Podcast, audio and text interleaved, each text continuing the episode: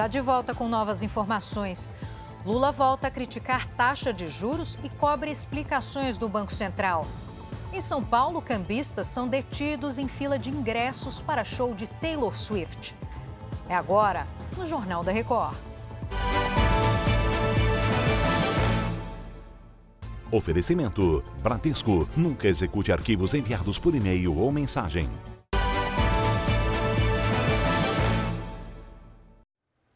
Às vésperas da reunião do Comitê de Política Monetária, o presidente Lula voltou a cobrar o Banco Central a redução da taxa básica de juros. Falaremos com Mara Mendes, direto de Brasília. O que, que disse o presidente? Mara, boa tarde. Oi, Giovana, boa tarde. Segundo Lula, o atual patamar da Selic dificulta o crescimento da economia. Lula afirmou ainda que o presidente do Banco Central, Roberto Campos Neto, deve explicações à sociedade e ao Senado. O Copom se reúne entre terça e quarta-feira para discutir a taxa. A tendência é de que seja mantida em 13,75%. Giovana.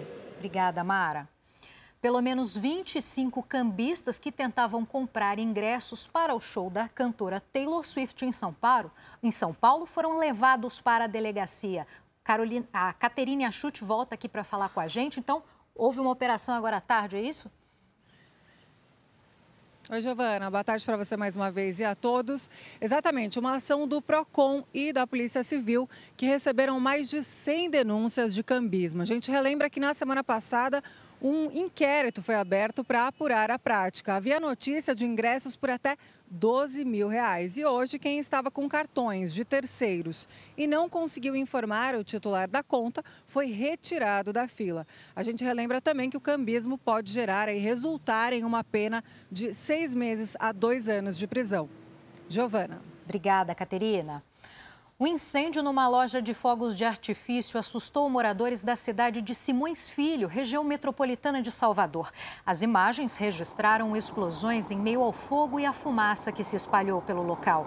Uma pessoa sofreu queimaduras e foi levada para o hospital, mas está fora de perigo e um submarino de passeio que costumava levar pessoas ao fundo do mar para ver os destroços do Titanic desapareceu no Oceano Atlântico. A empresa responsável informou que está trabalhando para trazer a embarcação de volta em segurança. O governo americano também ajuda nas buscas. O submarino tem capacidade para levar no máximo dois tripulantes e até três turistas para verem de perto os destroços do navio a quase 4 mil metros de profundidade na costa do Canadá. Ao menos cinco palestinos morreram em uma operação do exército israelense contra o terrorismo na Cisjordânia. Homens armados trocaram tiros com os soldados israelenses por cerca de uma hora na cidade de Jenin. Na ação, dois mísseis foram disparados de um helicóptero do exército, o que não acontecia há anos.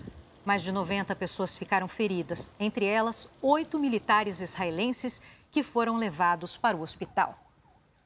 Chega ao fim essa edição, continue com Cidade Alerta e um bom fim de tarde para você.